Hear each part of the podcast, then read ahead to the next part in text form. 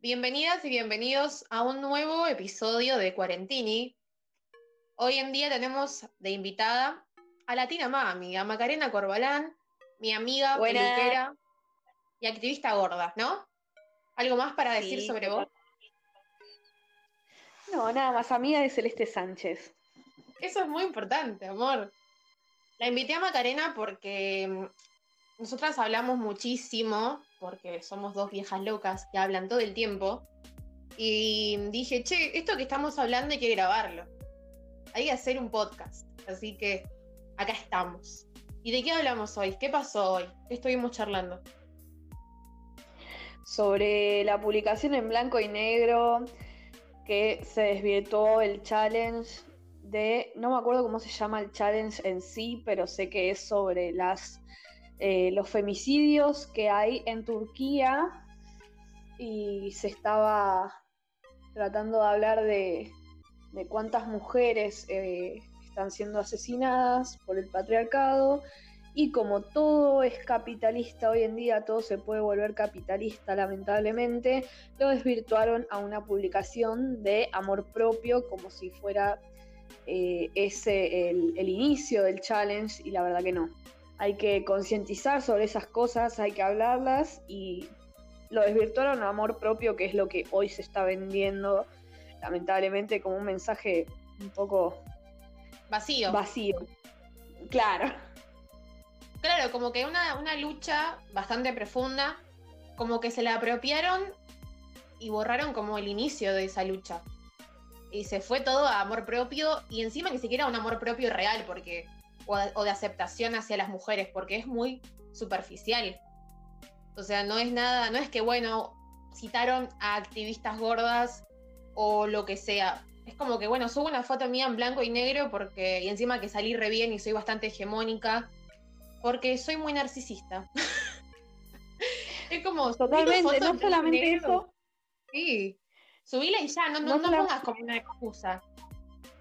Claro, Tampoco atacando igual, o sea, no estamos, no estamos atacando a nadie, pero es como, está copado que, quieras aceptar a otras personas o entre mujeres, es buenísimo eso.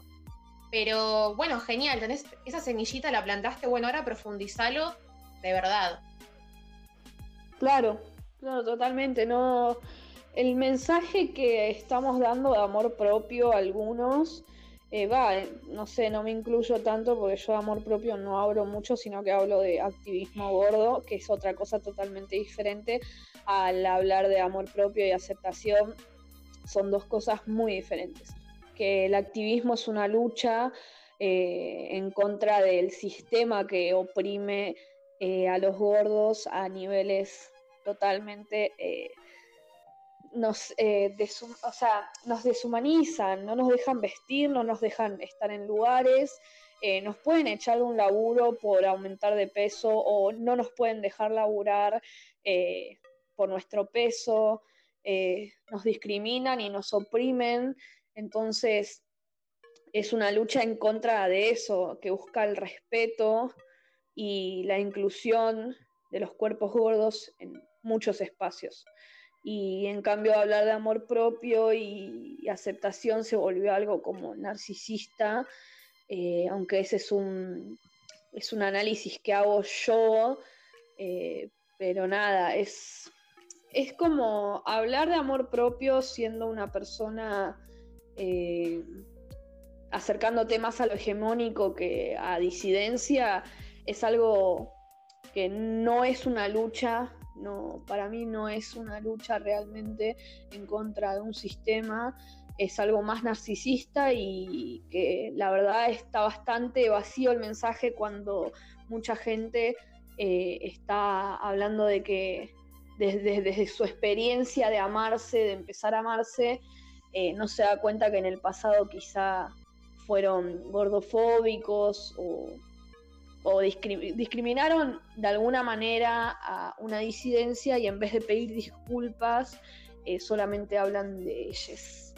Eh, así como alguien pudo haber, no sé, discriminado a alguien por puto, entre comillas, eh, y hoy dice aceptate y amate y nunca le pidió disculpas a ese puto, a esa disidencia, como para poder hoy hablar de amarse. O sea, con qué cara hoy hablamos de aceptación y de amarse cuando hace años atrás, o meses puede ser también, o días, eh, oprimimos a una disidencia. ¿Con qué cara podemos hablar de amor propio si oprimimos hace poco a una disidencia?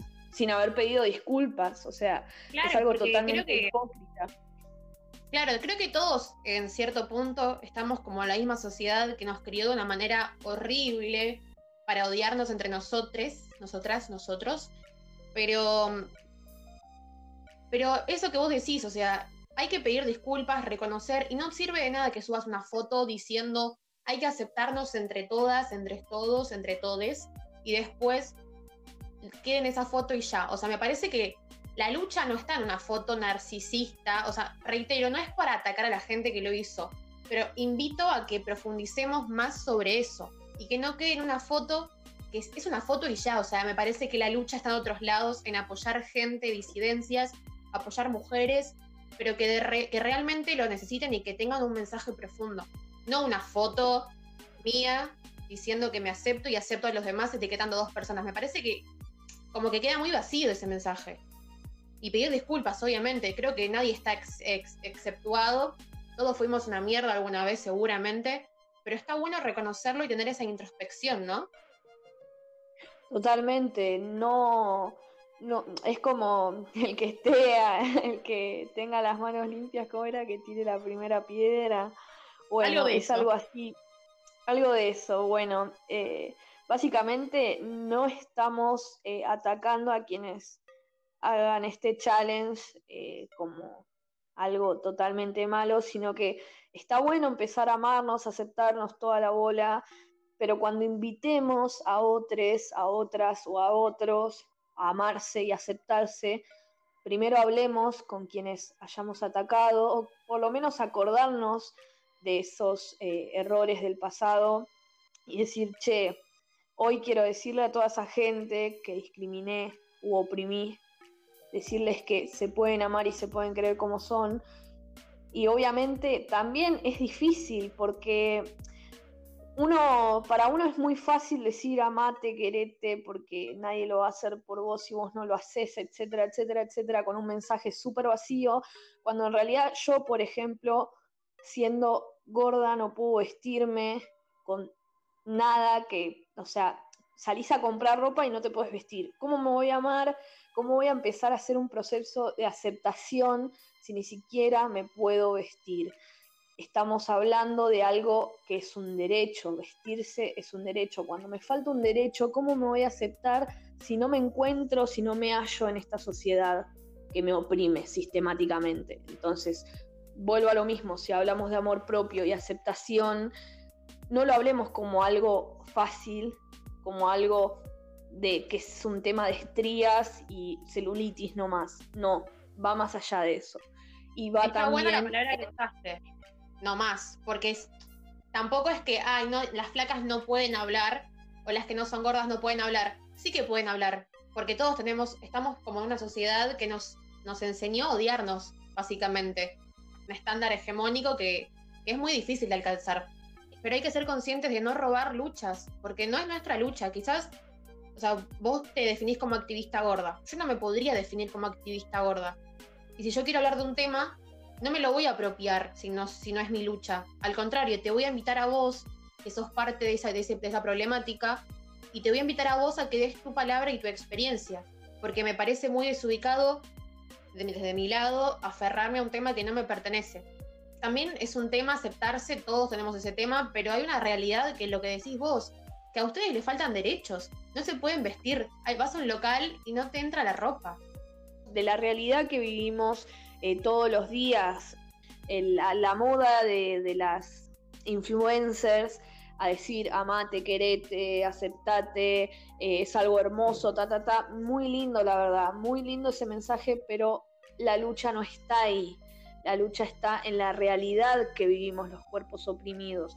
No confundamos eso con aceptar un rollito que entra en un en una talla que te venden en todos lados. O sea, a lo que voy con esto, está bueno el mensaje de amarte, quererte, pero es vacío cuando la realidad de los gordos y las gordas y los gordes, nuestra realidad nos oprime y a través de eso no sé si podemos aceptarnos. Entonces, ¿qué pasa con esto? Yo no te digo que una persona gorda no pueda aceptarse, sino que cuando escuchamos estos discursos que son vacíos, o que, bueno, ponele que está bueno que digan esto, ¿no?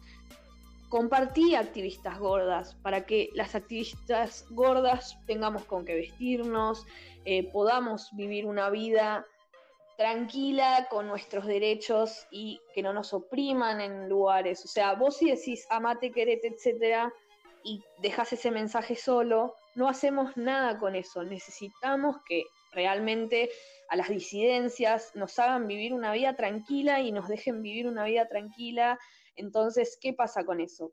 A lo que voy es que compartan el mensaje de las disidencias y ahí vamos a poder ir cambiando todo, porque con un amate, querete, aceptate, no hacemos nada.